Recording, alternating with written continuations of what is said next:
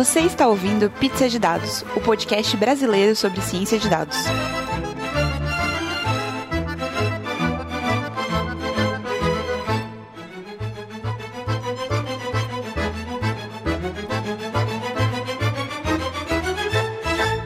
E aí, pessoal, bem-vindos a mais um Pizza de Dados. Eu sou a Letícia. Eu sou a Fernanda. Eu sou o Gustavo. E eu sou a Jéssica. Antes da gente começar mais um episódio do Pizza de Dados, pausa para os nossos recadinhos.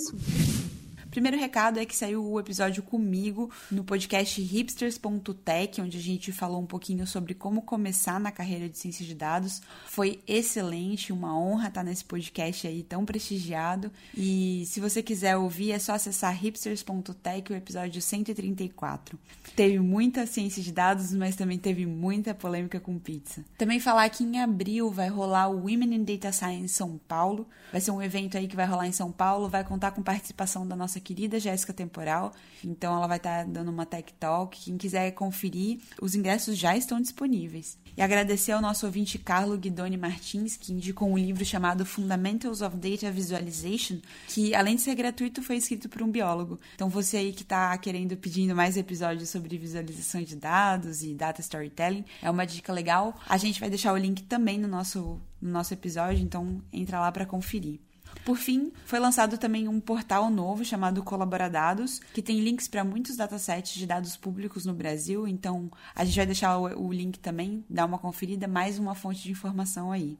Por fim, agradecer ao Data Bootcamp, sempre nosso parceiro, sempre aí apoiando o nosso projeto. É, esse mês rolou o Data Bootcamp em BH, foi muito legal. E agora em abril vai rolar o Data Science para Todos em Brasília. Então, se você estiver em Brasília, é uma super oportunidade. Se você quiser saber mais sobre os cursos, mais sobre os professores e quando vão rolar os próximos, fique ligado em databootcamp.com.br. É isso aí.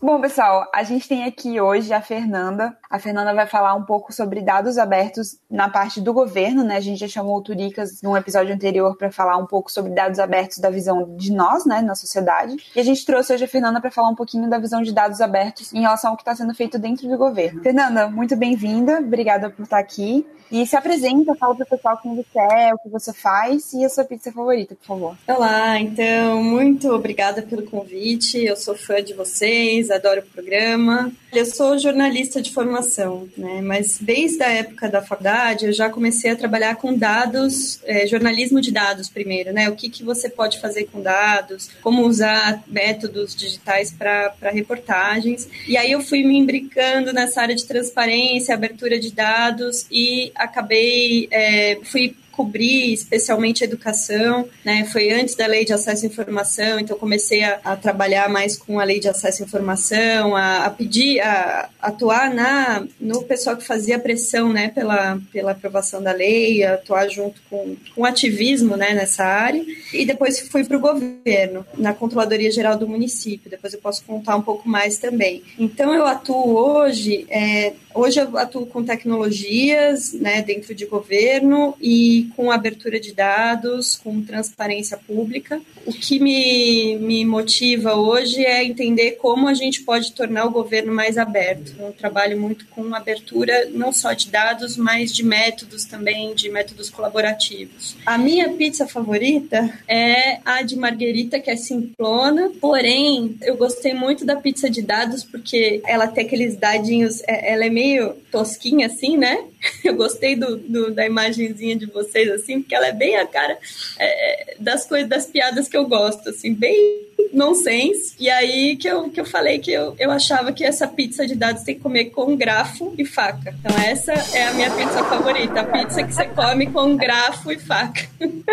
Gente, a Fernanda fez o melhor trocadilho de todos os tempos de pizza de dados. Olha, muito sensacional. Ai, ai, mas é isso. Enfim, a gente pode ir contando também, eu posso ir contando dessa história ao, ao longo do, do programa, porque é uma, é uma trajetória assim que ela começa, é, é como se eu fosse me aprofundando no que precisa fazer para trabalhar com dados. Então eu comecei com a constatação de que não existiam dados, É, depois passei pela constatação de que a gente precisava melhorar a legislação e a forma de, de cobrar esses dados do governo. E aí eu finalmente passei para dentro do governo, que é para ajudar logo a abrir, porque tinha alguma coisa errada aí. E aí eu, dentro do governo, eu fui entendendo quais são esses, esses problemas, esses entraves para abertura de dados, que tem vários, tem os técnicos, tem os políticos. Às vezes os políticos a gente pensa que é, são, são entraves assim, ah, porque as pessoas não querem abrir, mas às vezes não, às vezes é convencimento, é mostrar importância. Então tem uma coisa de comunicação também. Então é uma, é uma estratégia complexa e é todo um campo de atuação que a gente precisa desenvolver mais, né? Já tem muita gente no Brasil fazendo isso, mas é, é uma cultura que a gente precisa trabalhar. Então, é interessante pensar, né, como que a partir da sociedade civil a gente enxerga isso e depois dentro do governo traz uma visão também mais qualificada de porque as coisas ainda não estão abertas. Sensacional. É, aproveitando já que você já tocou nesse assunto, assim, qual, quais são as maiores dificuldades que você encontra quando você vai falar exatamente? Então, assim, entra um mais em detalhes, quais dificuldades você encontra e principalmente, assim, sei lá, top três dicas de como lidar com isso, como convencer o pessoal, então. Tem uma série de, de dificuldades e o que a gente percebe nessa, no, no campo de dados abertos, é, eu já dialoguei muito com, com pessoas de outros países, então tem uma rede de pessoas que trabalham com isso na América Latina, é, na Europa, nos Estados Unidos, enfim, o que a gente foi percebendo é que esses, a gente tem muitos problemas comuns é, a gente pensa ou que a gente está atrasado, mas na verdade não. Na verdade, tem coisas no Brasil que são mais avançadas porque a gente começou depois. Por exemplo, a nossa lei de acesso à informação, mas que ela ainda não traz também a questão dos dados abertos é, tão forte. Né? A gente também podia avançar mais numa legislação específica. Agora, a proteção de dados, por exemplo, que é um entrave, costuma ser colocado como um entrave, ah, a gente precisa proteger a privacidade, então a gente não vai abrir. É, na verdade, o que eu costumo dizer é que a gente precisa de mais transparência para ter mais privacidade.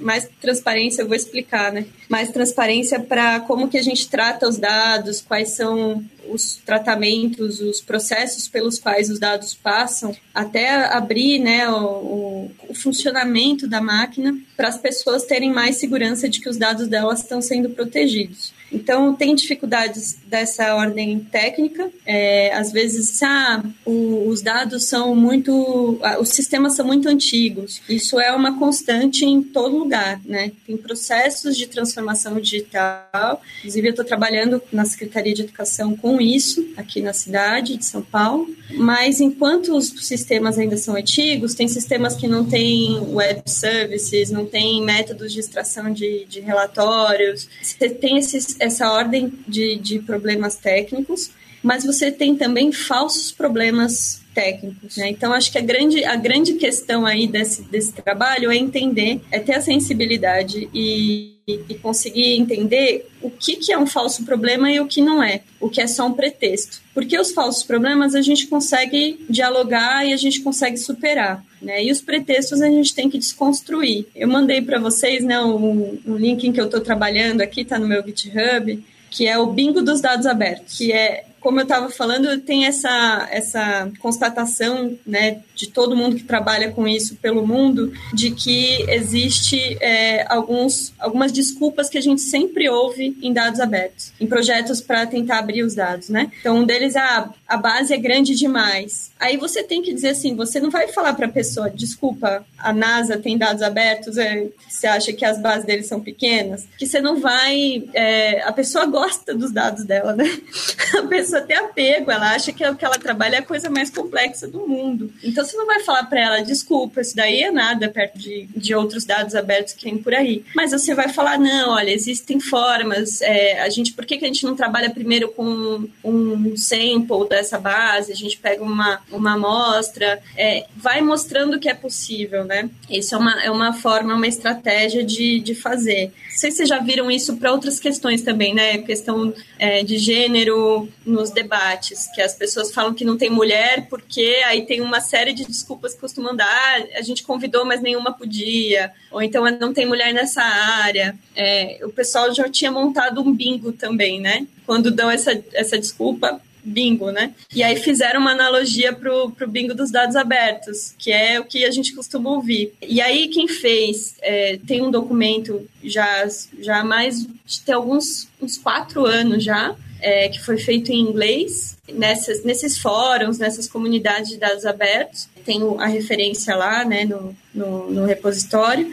E aí, uns italianos fizeram uma interfacezinha que é um que tem uns quadradinhos, você pega o problema lá e clica para ver quais são as, as, as respostas que você pode dar. E aí eu peguei esse repositório, estou traduzindo para o português, é, acho que até o momento também da gente ir para o ar aí, talvez já tenha terminado. Mas já dá para estar tá em italiano, metade italiano. O que eu estou fazendo, eu estou adaptando os problemas também para o nosso contexto. Algumas coisas, a maioria das coisas faz sentido, mas a gente tem problemas muito jabuticaba também, brasileira, né? Então a ideia é, é, é uma ferramenta para quem trabalha em governo e trabalha tentando, tendo que convencer as pessoas a abrir os dados. Só com relação já ao bingo, é, a gente vai compartilhar o, o link para o bingo dos dados abertos lá no nosso post. Convidamos aí o pessoal a ajudar a participar aí, a contribuir com, com sua experiência, mandar aí por requests. Eu fiz um pull request lá para ganhar Oktoberfest pra ganhar minha camisa. Aí, mas é, eu não sei falar italiano. Aí eu botei no Google Translator e dei uma ajustada, assim, só pra ver se, né, ficava. É o okay, é. eu tenho que saber falar italiano? Não, não, eu vou colocar, o, eu acho que eu não coloquei lá, eu vou colocar no repositório o link, tem um, um, Google Docs que fizeram em inglês, que foi a origem desse italiano. Eu acho que o, os italianos, eles também já adaptaram. E aí o que eu vou fazer, é, eu já tenho um,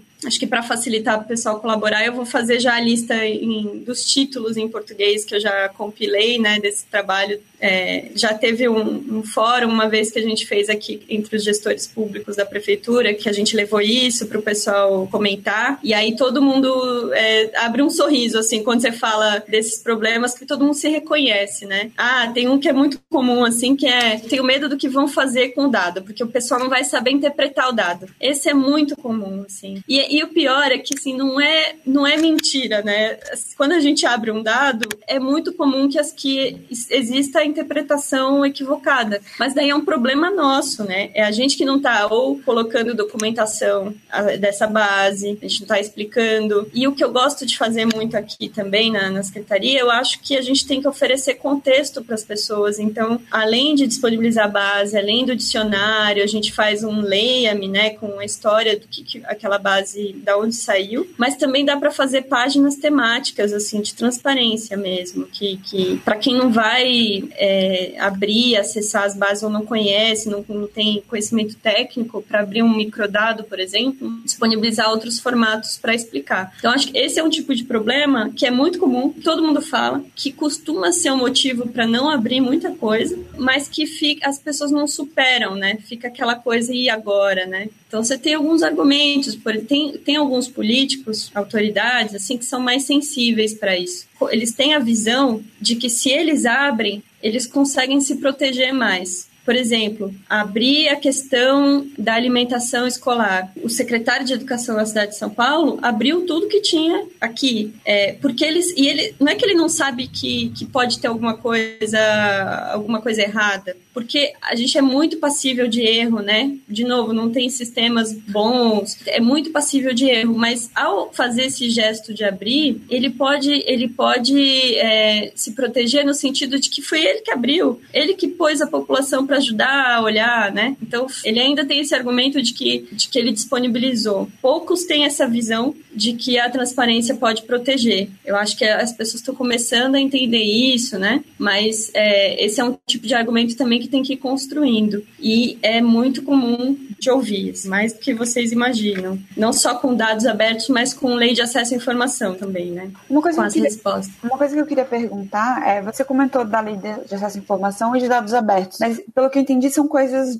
distintas, tratadas de formas distintas. Por quê? Porque na minha visão leiga, para mim era a mesma coisa. Assim, quando você fala da lei de acesso à informação, você está falando de divulgar dados abertos. Então vamos lá, assim, de uma forma bem geral, o que a, a lei de acesso à informação faz é garantir um direito que estava na Constituição. Então, na Constituição de 88, você já tinha o um direito de acessar informações do Estado. Então, o que acontecia é que se você fosse lá numa repartição pública com um papel de pão escrevesse eu, é, eu quero informação tal, você podia e você tinha esse direito. O problema é que não estava regulamentado. Então, dificilmente você teria essa resposta, porque não tinha quem era responsável, o prazo, é, não tinha nada disso. Então, era uma, uma roleta russa. Assim, você pode ter ou pode não ter resposta. Aí, o que aconteceu com a lei de acesso à informação é que ela estabeleceu é, para todos os órgãos públicos, todos os poderes, todos os níveis, essas, esses prazos, é, esses responsáveis, o que acontece se você não tem informação. E aí, isso, isso daí foi sendo, né, foi sendo implementado e tem funcionado. A lei, ela traz dois conceitos. Ela traz o conceito de transparência passiva e transparência ativa. A transparência passiva é quando o cidadão pergunta para o governo. Então, é, é a essência da lei de acesso à informação, é fazer pedido de acesso à informação. E a transparência ativa é quando o governo vai lá e disponibiliza a informação no site diretamente. Agora, tanto em uma quanto em outra, você pode ter informação que é um documento, que é uma imagem, que é um qualquer formato, um processo físico. Inclusive na lei de acesso, você pode falar assim: olha, eu não tenho isso digitalizado, você pode vir consultar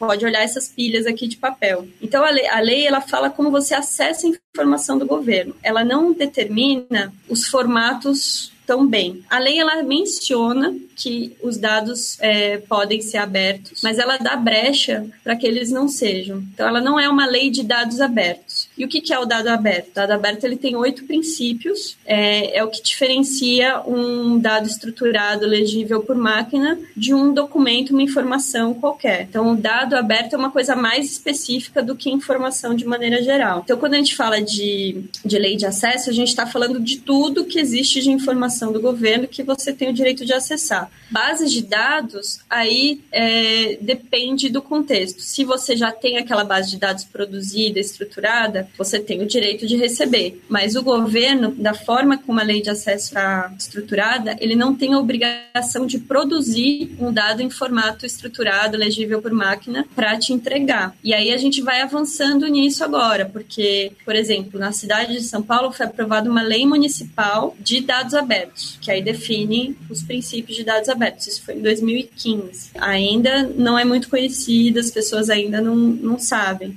Mas ela diz o seguinte: ela também tem uma, uma coisa, uma pegadinha do malandro ali, porque ela fala que é, o texto dela diz assim: tudo que está na internet já disponível tem que estar em formato aberto. Você não pode ter só o PDF lá. Mas ela não fala que você tem que abrir dados. Né? E, e, isso eu acho que acho que falta ainda para gente para gente avançar. E aí só para finalizar essa parte da lei de acesso, a lei ela tem um artigo que é o artigo 8 que é o artigo que fala de transparência ativa né? Porque a, maior parte da lei ela fala sobre a passiva, que é quando o cidadão pede, o que acontece a partir do momento que ele pede. A ativa fala que tem que manter no seu site algumas informações básicas, né, de forma ativa. Então, contatos, é, horário de funcionamento e tal. E aí ela fala, tem um inciso desse artigo que fala dados gerais para acompanhamento de política. E isso que eu acho que é a brecha maior para a gente conseguir, é, como cidadão, requisitar dados de governo, que é você basicamente basicamente para acompanhar qualquer coisa, educação, saúde, moradia, você precisa de dados. Então a, a lei de acesso cobre. O problema é que é muito genérico. Então acho que se, se vocês acharem legal, acho que também entrar nessa, nesse ponto do, dos princípios, né, dos dados. Que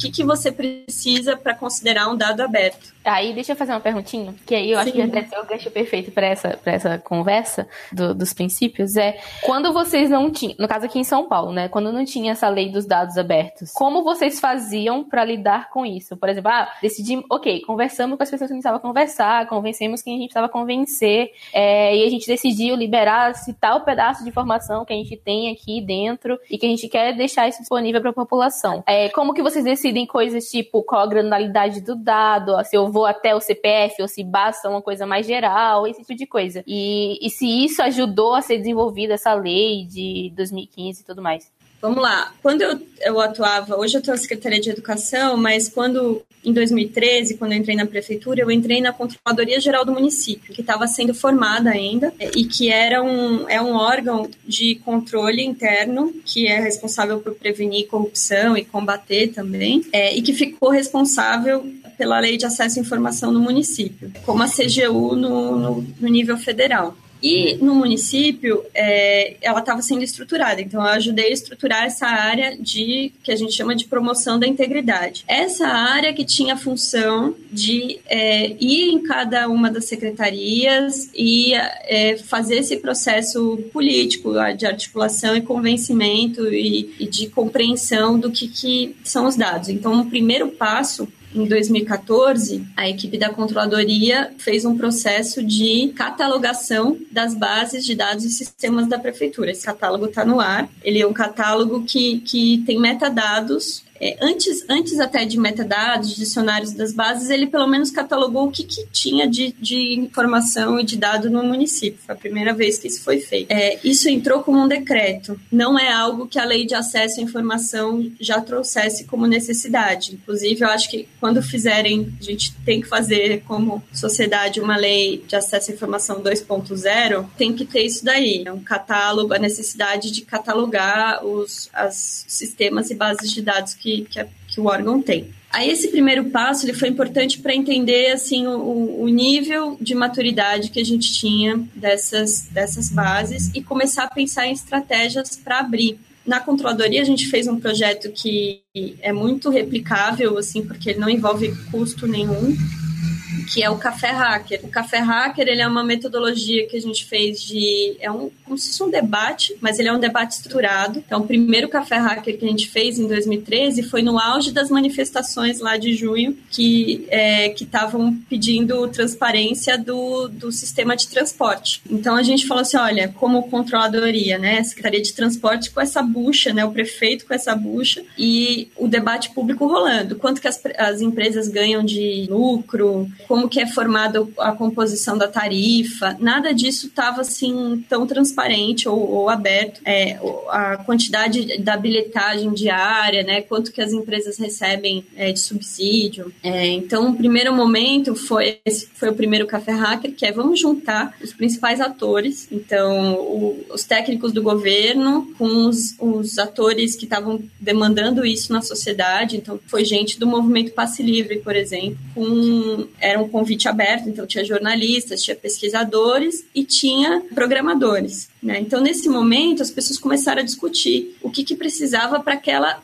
aquela área de abertura. Então, uma coisa muito comum nesses debates era sempre tinha programador e eles sempre pediam uma API. Né? Então, a gente começa a pautar para o governo uma lista de demandas e eu vou, vou passar o blog para vocês, é cafehacker.prefeitura, cafehacker SP. A gente estruturava todas essas demandas que as pessoas tinham, desde granularidade, é, o que tipo de dado tem, tem que abrir, é, demandas técnicas de formato, API, e depois a gente dialogava dentro da secretaria, então o que, que dá para fazer, o que não dá. Essa, por exemplo, ela deu origem à abertura de dados do transporte de uma API, que foi a que permitiu esses aplicativos todos de ônibus. O próximo passo foi a gente fazer um hackathon que aí o Cadê Meu Ônibus surgiu depois do hackathon é, e todos os Citymapper, Movit, que vieram, eles consumiram essa API. Mas no, naquele dia, por exemplo, os técnicos falaram: ah, não dá para fazer API, a gente não consegue, não tem estrutura para isso. O pessoal falou: não, dá, vamos lá, vamos lá. E marcaram reuniões depois, né? O chefe de gabinete, na, que é o Ciro Biderman, na época, um professor da GV, é super pró-transparência e pró-abertura, mas estava lá com a bucha para resolver também, né? Então, não era só uma questão de vontade política. Mas esse, esse tipo de debate ele é muito importante porque a gente consegue internalizar as demandas, o que, que a sociedade precisa. Lá no Reino Unido, eles fizeram esse processo, eles abriram muita coisa, né? Acho que foi um dos países que mais abriu dado, assim, e antes, né? E aí, é, o que eles falaram depois, eles, puxa vida, três, quatro anos depois que a gente abriu tudo isso, a nossa avaliação de que ninguém está usando, o que, que a gente fez de errado, né? E aí eles começaram, como é que a gente envolve as pessoas na, na, nessa, nesse processo de abertura? E aí foi isso que a gente fez aqui, né? A gente já começou o processo de abertura perguntando para as pessoas o que elas queriam e fazendo isso de forma temática. Então, o primeiro foi de transporte, aí depois teve é, de saúde, de educação, é, mas a gente ia para cada área fazer esse debate e o processo de convencimento as pessoas também podiam acompanhar depois essas demandas, né? Algumas evoluíram mais que as outras. Né? Os casos de transporte, eu acho que é um caso bem emblemático, porque ele deu origem a muita, muita coisa bacana depois. Mas essa iniciativa é uma iniciativa que vem de, digamos assim, de dentro para fora, né? Vem da, da instância governamental para o público. É, e, mas e se acontecesse ao contrário? Como se daria esse processo? Por exemplo, é, vocês identificaram a vontade de abrir os dados do transporte naquela época que estava acontecendo todas as manifestações. E se é, um grupo na sociedade vai assim, olha, a gente precisava ter esses dados aqui de saúde que a gente sabe que deve existir aí em algum lugar e como a gente pode ajudar vocês a fazer isso, a, a, a abrir isso, entendeu? Como funcionaria, como se daria, qual seria o processo? Eu acho que você pode dar uma visão um pouco diferente do que a gente está acostumado, que o meu, meu ponto de vista é com relação ao serenata, né? Que a gente falava muito com o pessoal da Câmara por causa do serenata, então a gente tinha esse abre e fecha aspas, acesso, digamos assim. Mas não precisar ter que ter um projeto com grande visibilidade para poder fazer esse tipo de coisa seria maravilhoso. Vamos lá, eu acho que assim, a gente vai aprendendo com o tempo é, que a gente tem que criar canais e mecanismos, né? Esse que eu falei, o Café Hacker, é um mecanismo de envolvimento. Eu acho que é necessário e ele pode começar a ser institucionalizado, né? A, a controladoria ela continua a fazer depois da mudança de gestão. Então, isso é um bom sinal, um sinal de que foi um processo que se institucionalizou. Agora, essa parte do transporte, na verdade, ela veio de fora para dentro, porque se não tivesse aquelas pessoas na rua pedindo isso, esse debate público acontecendo, até com, com manifestações, né, com, com protestos, é, dificilmente a gente conseguiria avançar rápido como a gente avançou na abertura de dados, porque era uma coisa, não era uma demanda de dentro, as pessoas não queriam abrir, né, elas não tinham essa necessidade de abrir. Então foi uma pressão mesmo de fora para dentro. Acho que quando acontecem esses movimentos é muito mais fácil. Esse caso da alimentação escolar que eu falei também, foi um processo de, de, até de fake news que tinha, é, porque as pessoas juntavam com informação que era verdadeira e falsa, do tipo, ah, agora as crianças só recebem bolacha e ou aqui em São Paulo é bolacha, né? Não é biscoito. Só um biscoitinho e um leite. É, e era mentira, né? Então, o melhor jeito que você tem para acabar com fake news é abrindo os dados logo e, e facilitando o acesso. Então, esses, essas coisas que acontecem de fora para dentro são importantes. E aí, a outra coisa disso que você falou é estabelecer os mecanismos. Então, o Café Hacker é um processo que pode ser replicado e que pode ser institucionalizado. Eu falei do catálogo de bases de dados que tem que ser incluído também na legislação. Uma outra coisa é incluir o que, o, instituir o que a gente chama de planos de, de abertura de dados. É, no governo federal, eles fizeram um, um, um decreto também de, é, de dados abertos em 2015 para 16, foi quando a Dilma, a Dilma estava saindo é, do governo, né, depois do processo de impeachment.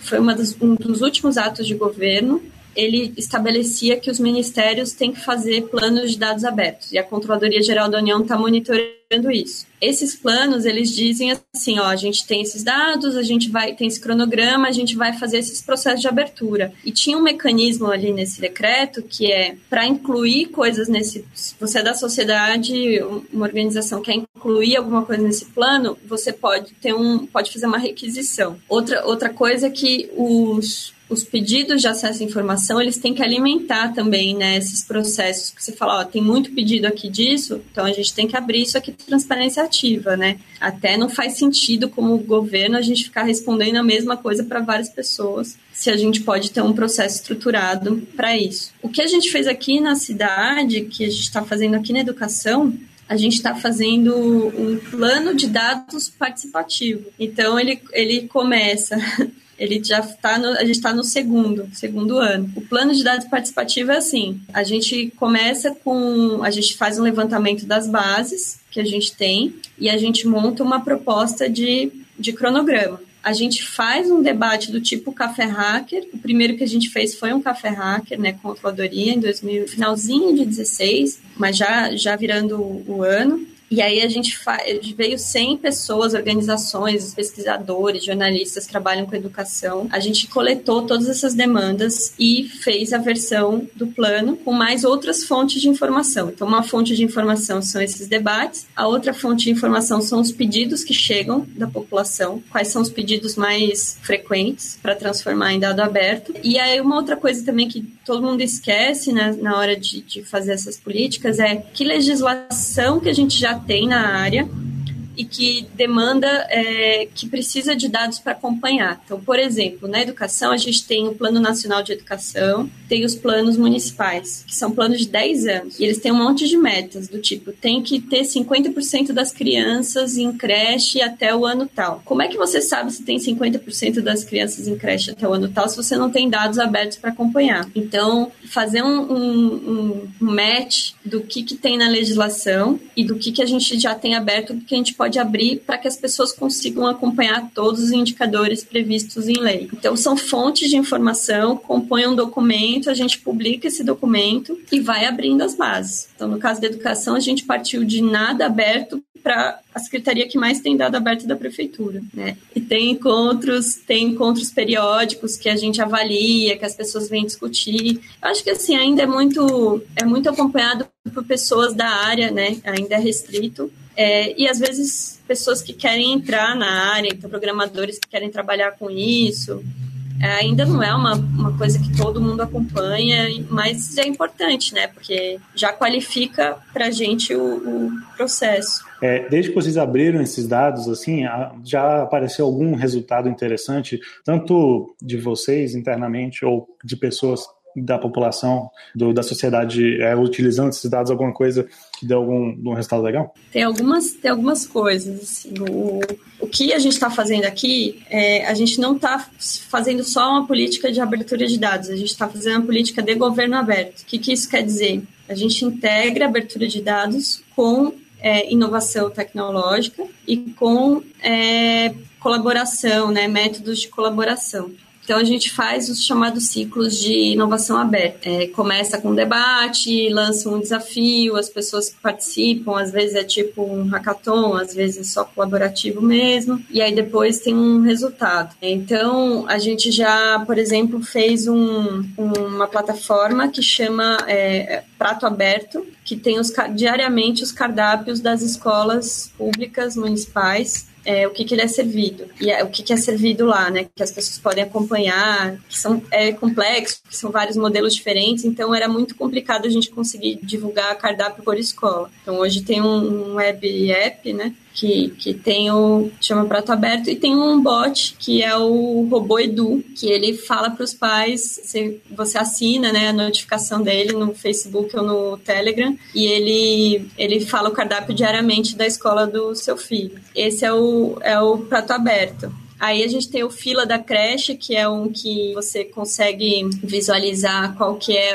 a diferença da fila numa região que é perto do seu trabalho, perto da sua casa, porque aí se você é um pai que está querendo entrar na fila, né, e é um problema aqui na, na, cidade que a demanda é muito grande, então enquanto que essa demanda está sendo tratada, né, estão sendo abertas novas vagas, tem que lidar com o problema da fila também. Aí tem um, uma, uma questão também que são os, os jornalistas usam esses dados abertos, né, a gente já teve, por exemplo, uma reportagem que falou sobre alguns casos de aluguel que estavam acima do estavam acima do mercado, do valor de mercado daquela região. Então isso gerou uma uma notícia, depois você consegue, como secretaria, você consegue investigar também porque você tem a sociedade ajudando a olhar, né, para as coisas que, que são muito gigantescas aqui. Então você tem vários vários exemplos de reportagem que já usaram os dados abertos é, e essas aplicações que a gente está fazendo de forma colaborativa. Mas é, eu acabei não falando dos, dos princípios, né? Dos dados abertos. Não sei se vocês querem.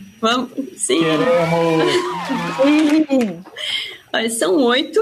Na verdade, você tem, já tem documentos que falam em dez, mas o, core dele, né, o principal são oito. Os, os dados abertos, para serem considerados abertos, eles têm que ser completos. Ou seja, ele não você não pode disponibilizar, falar que assim, essa parte aqui você não, não acessa ou está oculto. Você pode anonimizar, né? Mas ele você não pode limitar se ele não tem um problema de privacidade. Eles têm que ser primários, então eles têm que estar tá num formato bruto, né, sem agregação. Isso às vezes acontece assim da gente, eu acho que a gente tem que democratizar o acesso aos dados. Então a gente tem que disponibilizar dados agregados também. Então um exemplo são os microdados da educação. A gente disponibilizou 18 anos de dados de educação com um, um, identificador único por aluno. Então, você consegue é, acompanhar a trajetória educacional das crianças. Claro que esse identificador não é para identificar ele, né? Então, eles estão anonimizados. Mas aí o que acontece às vezes é que, esse, como a gente está falando da cidade de São Paulo, é, a maioria das coisas que a gente faz tem mais de um milhão de registros, que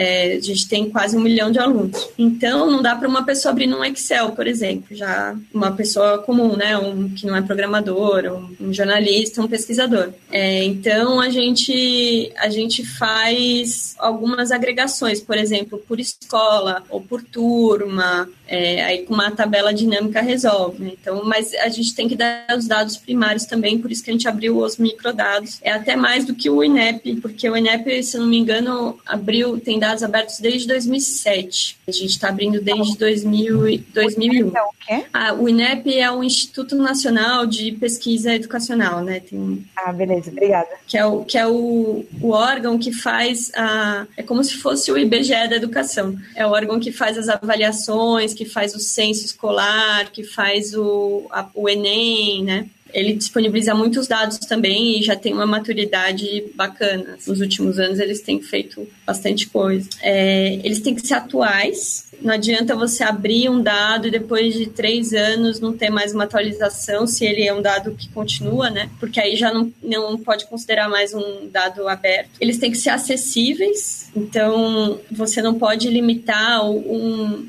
cobrar por eles. É, tem uma, uma discussão aí, né? Mas é, se você está disponibilizando dados, se ele já está lá disponível, você não pode limitar para alguns e não outros cobrar ou determinar que eles acessem, que eles deem todos os dados dele, a vida deles, nome da mãe, do pai, do CPF, para acessar uma coisa. Então, eles têm que ter um acesso simplificado. E eles têm que ser processáveis por máquinas, isso quer dizer que eles têm que estar estruturados, né, razoavelmente, para permitir a leitura. Então, tudo bem que o, a máquina consegue ler o PDF, mas precisa ter um trabalhinho ali, né, para ela ler um PDF. Então, ele tem que ser um dado estruturado não discriminatório. Esse, na verdade, ele, ele se confunde um pouco com os acessíveis, né? É, o acessível e o não discriminatório, eles estão bastante associados, que é essa ideia de que você não pode ter uma categoria só de pessoas que podem acessar. Os não proprietários, então, eles têm que estar um formato aberto que você não precisa de um software proprietário para abrir. Então, a rigor, um XLS não é considerado um dado aberto, apesar dele ser estruturado, porque ele tem um formato proprietário proprietário. Perfeito, formato não proprietário.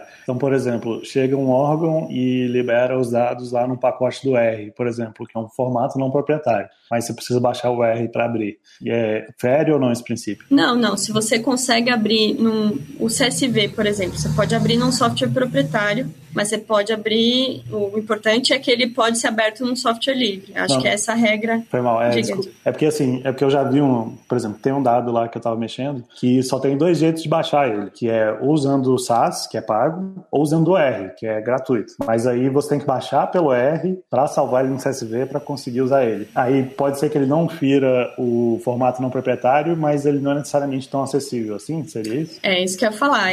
O formato não proprietário ele está cumprindo, mas ele ele tá tendo uma dificuldade aí de. Você tá, só quem mexe em R vai conseguir baixar, né? Eu acho que é um, é um problema de, de ser universal, né? De ser acessível. Porque o último, o último ponto, o último princípio é muito importante. Na verdade, tudo isso que eu falei dá para resumir, é, tem um resumo que é três, né? Três princípios que agregam. Poder ser reutilizável, né? Ser disponível, acessível é, e você ter uma licença livre. Então, a licença livre, que é o último ponto, é que eles não podem estar sujeitos a nenhuma nenhuma restrição assim, ah, então esse dado ele até inclusive uma que é muito comum, mas que é ele pode ser usado desde que não seja para fins comerciais. Só que para governo isso não, não faz sentido, né? A licença mais recomendada para dados é o ou as, a, o que seria equivalente a um Creative Commons,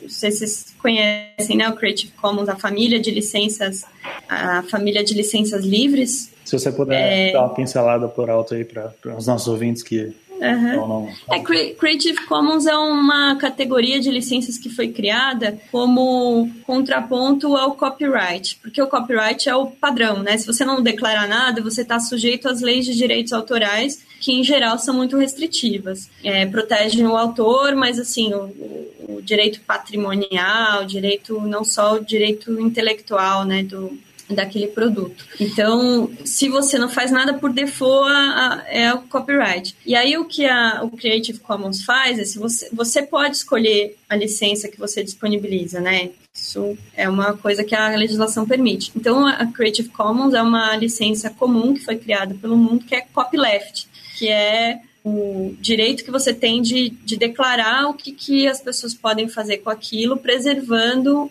o direito de reconhecimento do autor, né? Então você tem vários tipos de Creative Commons, que é o CC, né? Então você tem uma que é só atribuição, que você só fala, ó, se citar a fonte está tudo bem. Você tem uma que é, é, o share alike, né? Você tem que compartilhar com a mesma licença que você disponibilizou que é chamada as licenças virais, né? Que você tem, você permite que ela continue assim, e você tem o comercial ou não. E aí, se você coloca que é para uso não comercial, você acaba restringindo um tipo de uso que quando você está falando de dados é muita coisa para novos negócios, startups. É, então não, não dá para restringir, né? Até tá um desconhecimento do, dos legisladores, de quem faz também as normas as políticas internamente. É, e aí, até essa lei de dados abertos do município, eu costumo falar que eu acho que teve um erro de tradução ali, né, quem estava fazendo, porque eles colocaram, eles colocam os oito princípios, e aí esse daí eles traduziram como livre de licenças, que geralmente é, é free licenses, né? E aí eles colocaram livre de licença, que é outra coisa. Assim, não ter licença é muito ruim para um projeto de dados abertos, porque você fica inseguro com o que, que, você pode fazer com esse dado, né? Tem lugares que você só pode usar se tiver declaração de licença. Então, livre de licença é muito ruim. Então, é licenças livres. É, esses são os oito princípios, é o que as, as leis de dados abertos elas têm que conter, né? O, os projetos de dados abertos. Esse pode ter níveis de maturidade diferentes, né? Você pode não começar com, aqui na educação mesmo da cidade, a gente fala assim, olha, vamos fazer um, puxar, vamos fazer um dump da base, puxar essa, esses dados, colocar no CSV e depois a gente cria, é, automatiza as rotinas, né? De, de limpeza, tratamento. Vamos começar de algum lugar e a gente vai ampliando a maturidade. Mas no mínimo ele tem que ser estruturado, um software não proprietário e com uma licença livre. O Open Data Index, que é mantido pela Open Knowledge, eles consideram esses três é, maiores parâmetros, né, maiores princípios, né? E aí a galera usa isso para poder dizer, por exemplo, quais são os países com mais dados abertos dentro dentre aqueles, sei lá, 180 que eles têm dentro lá no index deles e tal. Então é, é bem importante levar isso em consideração e, tipo, tá sendo usado no mundo inteiro essa, essa, essa conversa sobre o que é que é dado aberto ou não, né? Sim, tem uma coisa que é, é além desses princípios, você começa a ter umas complexidades que são muito importantes, que é, por exemplo, por exemplo, dados abertos conectados é o linked data, né? Que é você poder ter um vocabulário comum de, de dados, então que, é, que os, os dados possam se comunicar e ser linkados na web. Então você consegue conectar. Você tem dados é, de meteorologia aqui na cidade e aí você coloca no vocabulário, nos metadados deles, quais são, identifica esses dados e aí um sistema de um outro país que está usando alguma coisa consegue reconhecer que aquilo são dados de meteorologia. Isso é muito mais difícil de atingir, esse nível de maturidade é mais difícil. Então, a, a W3C, por exemplo, tem um grupo de trabalho que produziu um Data on the Web Best Practices, né, as boas práticas de dados na web, que estabeleceu 35 boas práticas para chegar nesse nível de maturidade. É, e eles estão traduzindo estou tá, participando desse grupo de trabalho que traduz esse documento para o Brasil, é, porque ele já está homologado, né? Já foi é um documento oficial da W3C. Então ele tem um intuito assim de ajudar os publicadores de dados, no caso os governos, a implementar esse nível de maturidade dos, dos dados. Questão do Open Data Index é legal porque é, ele mede, até agora ele media países né? E a gente tá, falou muito aqui de município, né? Estou numa cidade e eu acho que o maior gargalo do, do Brasil, num, país com as dimensões do Brasil, é chegar nesse nível de abrir os dados nas cidades e nos estados também, que isso a gente não mede ainda, né? O Open Knowledge começou a fazer, ele fez algumas cidades já na última edição, é, já teve um ranking, mas a gente tem que começar a criar esse, esse hábito, porque onde as políticas públicas estão acontecendo no Brasil é nas cidades, é nas prefeituras, né? Então, é, educação, é, a saúde é um caso à parte porque tem um sistema nacional de saúde, que é o SUS, e que tem um sistema que todo mundo tem que usar. Então, os dados já estão mais ou menos estruturados. Agora, na educação, não, cada secretaria tem a sua, é, tem o censo escolar, mas a gente também tem. O censo escolar, ele pega um mínimo de informação anualmente. Mas aqui, olha só, eu falei, quando a gente faz o processo de mapeamento, a gente tem 65 temas de dados, alimentação, é, avaliação, de coisas que são específicas da cidade que não vai ter em outro lugar. O MEC não vai ter esses dados, por exemplo. Então, a gente precisa começar a falar mais é, de como monitorar os dados abertos das cidades, né? No começo do, do episódio, você falou que tem redes, né, que para discutir essa questão de dados abertos e tal. Essas redes elas são públicas, tipo a gente poderia entrar e tentar ajudar ou elas são fechadas para pessoal que está trabalhando com na, na, parte do governo? Como é, como é que funciona? Ah, tem as duas coisas, né? Tem é, tem alguns grupos que são informais, que são, por exemplo, a comunidade. Eu acho que a Jéssica tá lá. Não sei se vocês estão também. Grupo de dados abertos do Brasil, no Telegram, por exemplo, tem mil pessoas lá é, discutindo questões de dados. Aí tem gente de governo, tem gente de sociedade civil é, interessados. Eu acho que é um grupo interessante porque ele é, emergem dali questões, dificuldades, temas que estão é, acontecendo agora, discute estratégia, né? É, mas é um, é um grupo informal, né? É, quando eu mencionei dessas redes, eu estava falando mais especificamente de algumas que eu participei ou que eu participo, é, que são é, foi até um, é uma rede que chama tem a, da Organização dos Estados Americanos. É uma rede de tentando lembrar o nome em, português aqui é que é, é, Open Government Fellowship né?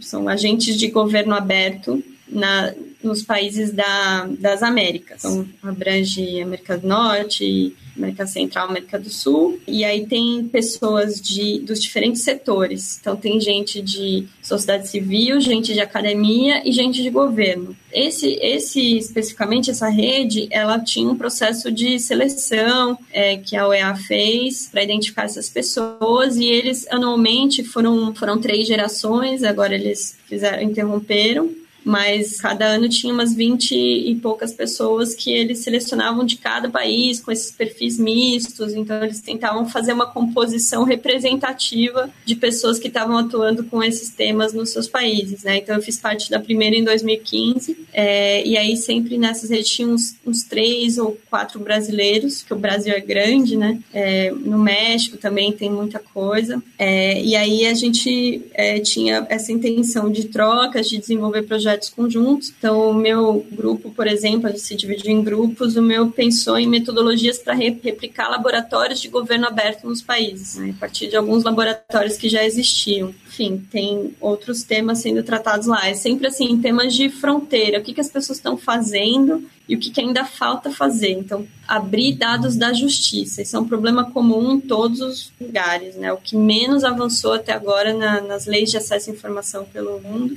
é o sistema de justiça, que é muito opaco. Então, depois o legislativo E aí depois, a, a, acho que o executivo é o que mais conseguiu avançar, é o que mais tem impressão, o que mais tem. Aí o legislativo também tem as suas especificidades, né? O Congresso Nacional tem dados, as câmaras legislativas né, municipais menos. Enfim, e aí é, essa foi uma rede é, da Organização dos Estados Americanos, então de governo aberto. E aí tem um, uma outra rede da qual eu faço parte que é do Open Data Institute de Londres, que é um, um instituto que tem muita referência de dados abertos, é, foi fundado pelo Tim Berners-Lee, então tem tudo que eles fizeram é vinculado ao Ministério de Relações Exteriores lá, é, mas é uma organização privada e eles fazem então muito documento de referência sobre como desde dessa parte que eu falei toda a política de como abrir dados, de boas práticas, até a parte mais técnica. Então eles têm validadores de dados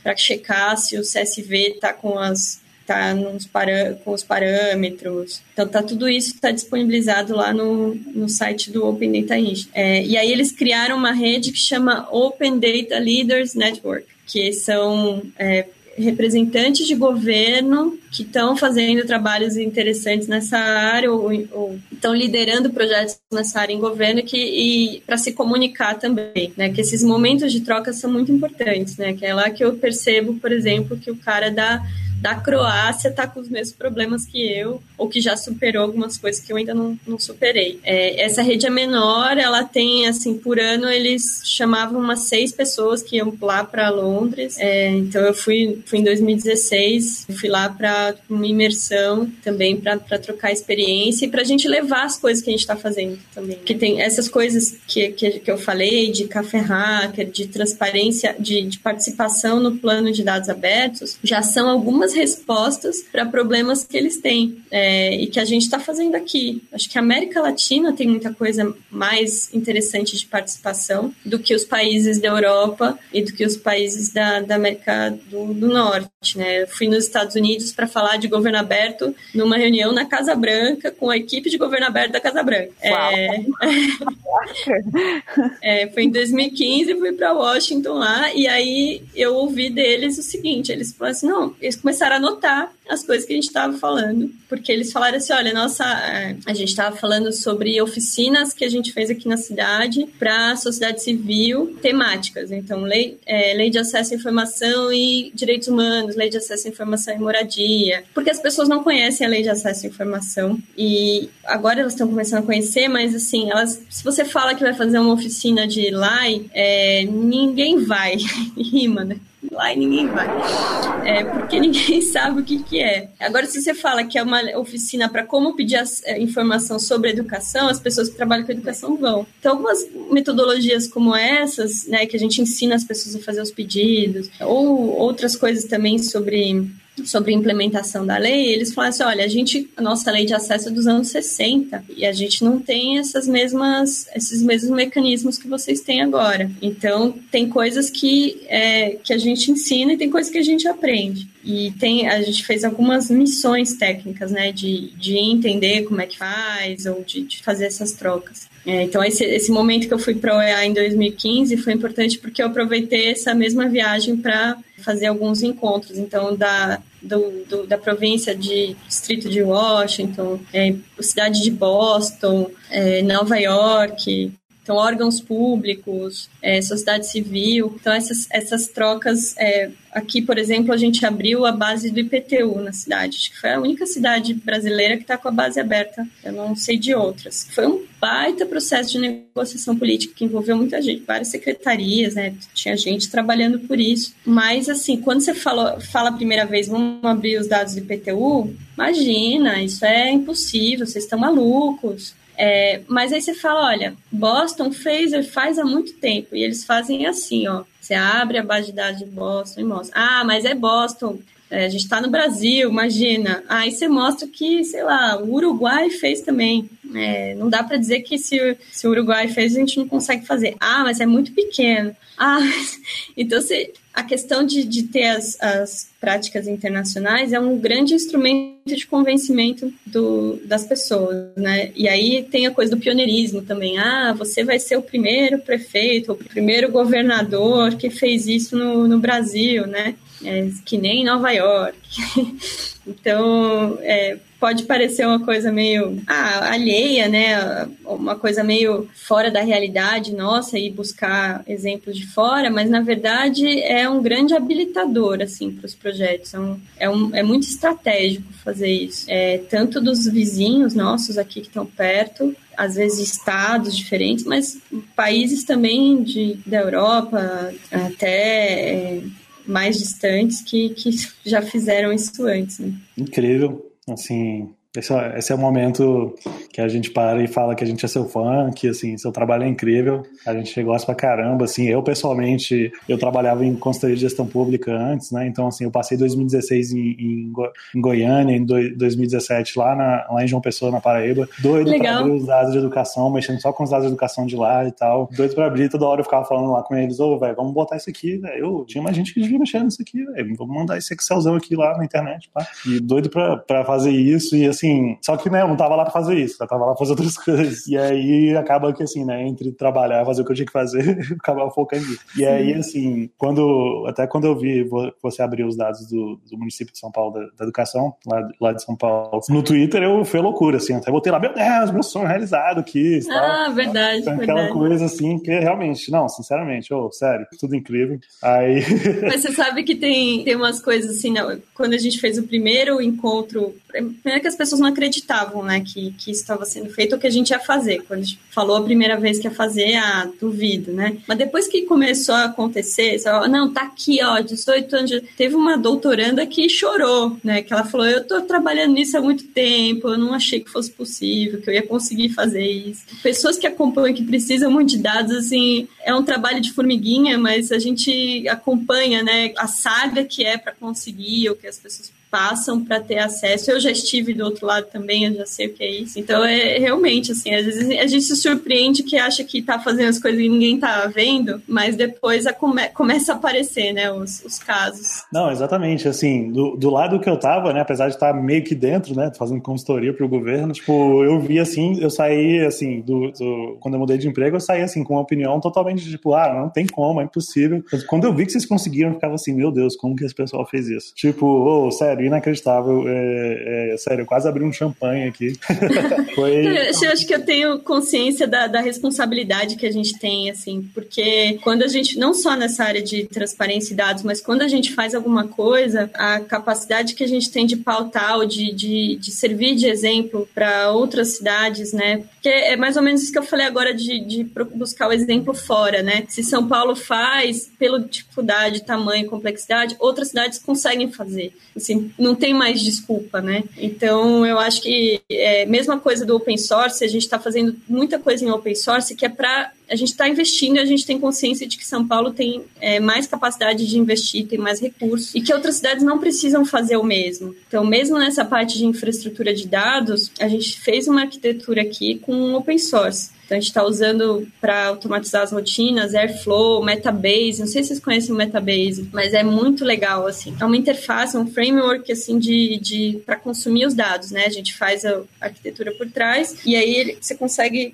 fazer dashboards, relatórios para consumo interno e agora a gente vai fazer o, o público, para as pessoas conseguirem consumir os dados abertos com, com uma interfacezinha, assim, filtro, faz download e tal. Essas coisas, é, a gente está fazendo tudo open source né? Então, até o pessoal do Metabase é, publicou a versão em português agora porque a gente estava usando. E a gente falou, pô, vai, muita gente vai usar em português e tal. Software livre, né? Coisa linda, tem isso, tem esse poder. E aí a gente quer muito que as outras cidades façam também. Então, acho que o envolvimento das pessoas, você tinha perguntado, né, a Jéssica, o que, que dá para fazer do lado de fora, além de demandar, eu acho que vai, é, quando os projetos são open source, também dá para contribuir com, com as ferramentas, né? Com as interfaces, com as ferramentas que estão sendo usadas. Não, sim, show de bola. Assim, tanto de gente que do governo que eu vi querendo comprar clique, viu, querendo pagando pagando para fábrica de software ficar fazendo, criar um, um dashboard do zero, assim, tanto de dinheiro que vai economizar no, no governo no Brasil inteiro é incrível. Mas aí agora estamos chegando aí no, no final, né? Estamos chegando no final. Ah, não acredito! mas, mas já. Mas já. Mas já. Pois é, a gente tem que. Eu tenho que encerrar por questão de tempo, senão vai ficar muito longo. E aí, só para encerrar. Foi? É, pouco. Mas é bom que sobra mais papo pra gente falar uma próxima vez, né? Então a gente Com certeza. Isso. Mas a verdade é que a gente fala isso pra todos. Assim, a gente fala isso pra todo mundo, até agora ninguém voltou. Mas, mas é porque tem muita gente pra chamar, não é por falta de Verdade. verdade. Quem sabe, né, algumas mudanças aí consiga e tudo mais. Não, e assim, é, vocês não vocês não estão vendo, porque a gente infelizmente não coloca os vídeos da, da, da nossa calma, mas tipo assim, a Fernanda vai falando e eu toda hora assim, meu Deus! Mas assim, só queria que o pessoal tivesse, tipo assim, tem umas coisas que parece que é de boas que ela fala, mas que é umas coisas muito incríveis, assim, saca? Tipo, velho, vamos usar uma parada open source dashboards, assim, tipo, pau! Última pergunta, assim, você tá no governo desde 2013, você já passou por mudanças de, de gestão, e assim, na minha, quando eu participava disso, é sempre uma mudança drástica, assim, pode gerar grandes disrupções, digamos assim, quando a gente está falando em termos de governo, né? Você já passou por algumas, tá, passou por outra esse ano, né? Porque já, já trocou aí, né? Esse ano. Com essa sua visão, assim, qual, como é que você vê a perspectiva dos dados abertos para os próximos anos, tanto na visão aí do município de São Paulo, como assim, talvez até em termos de, talvez até em termos de Brasil? Eu sou uma pessoa, aquela coisa do do pessimismo na, na análise e otimismo na ação, né? É, eu acho que a gente tem que ter o pé no chão, de entender o que está acontecendo, mas continuar fazendo, né? A gente não vai parar de fazer por causa disso. Aqui no município, é, a gente tem que ter a sorte, a gente tem que encontrar os aliados, que eles sempre vão existir, os internos, tem os, os hackers da burocracia, tem que se juntar com essas pessoas, né? Não fiz nada disso sozinha, tem muita gente fazendo junto. Mas a outra coisa também é autoridades sensíveis para isso. Então, aqui no município, o pessoal ficou com muito medo, assim, de fora mesmo, sociedade civil quando teve a mudança de gestão. Mas já tinha um, um trabalho consolidado, já tinha alguns, algumas estruturas assim, é, ranking do MP, né, do Ministério Público, da CGU. Então, se você retrocede, é, fica ruim politicamente. Então, essas coisas a gente vai construindo e os, as autoridades também têm sensibilidade para isso. O secretário de Educação, por exemplo, já falei dele, eu elogio publicamente porque eu acho que merece salvas de palmas mesmo. O cara, ele, ele é aberto e ele dá a possibilidade de a gente implementar essas coisas e manda fazer, você vai, leva uma ideia quer fazer o dobro. Então isso também é importante, não é comum no governo, né? Ter um cara como aqui, o, secretário é o, é o, Schneider, né? Mas também existem pessoas como ele que eu acho que tem que ser reconhecidas. Não teve esse retrocesso todo que as pessoas estavam esperando, mas porque tinha coisas já instituídas e sensibilidade de algumas pessoas que estavam em posição de tomar as decisões. E eu acho que a gente vai ter que seguir no mesmo caminho agora. Eu acho que a gente tem que cuidar para que não haja retrocesso na legislação, né? Então, batalhar para que a gente só vá daqui para frente. Então, é isso que eu falei da Lei de Acesso à Informação 2.0, por exemplo. É, a gente nem entrou muito nesse assunto do, da privacidade, mas a Lei de Proteção aos Dados Pessoais foi uma conquista já de 2018. Então, que a gente vai ter que acompanhar a implementação. E ela, ao contrário do que se pode pensar, a gente tem que ficar atento, porque já, já tem conversas assim no sentido de que isso vai é,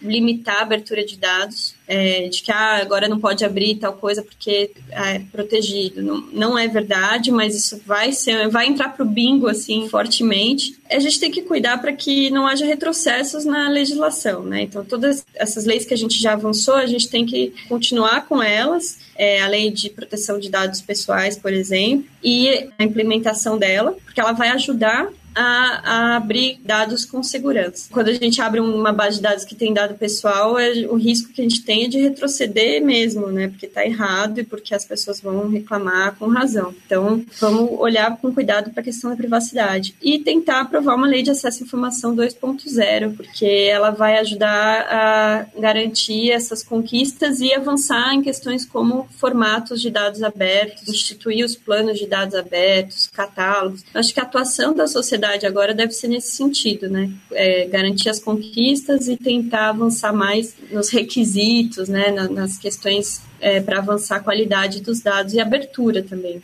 Instituir obrigações de fazer planos, de promover a participação nesse sentido. Ah, sim, show de bola, assim, realmente, acho que é isso que você falou, assim, a, as instituições, tanto governamentais como não governamentais, né, tem um papel muito grande desempenhar nisso aí, não, não deixar haver esse retrocesso e continuar esse avanço aí. Então, Fernando, queria agradecer muito sua participação, foi incrível. Foi um dos episódios mais incríveis que a gente teve até agora, assim, se não o mais incrível. Todos são muito legais. e, assim, eu tava há muito tempo já querendo é, chamar você aqui, fazer esse episódio e, tipo, sério, e mil vezes melhor do que poderia imaginar. De qualquer forma, terminando. Gustavo Muito obrigado, Tiet, tietando forte aqui. De novo, agradecer a Fernanda, agradecer aos nossos parceiros, o Data Bootcamp também, que tá aí sempre apoiando a gente. Valeu, Data Bootcamp. E é isso, basicamente. Aí, tchau, galera. tchau. Tchau, obrigada. Ai, tá vendo? Eu me comportei, eu não fiz nenhum trocadilho relacionado a dados. Ah, não acredito! Aquele que a gente sempre ouve, você tem dados em casa, isso aqui. Você acabou de ouvir mais um Pizza de Dados. Você pode encontrar mais episódios no iTunes ou em seu agregador favorito. E nos seguir no Twitter em arroba para mais novidades quentinhas. Tchau!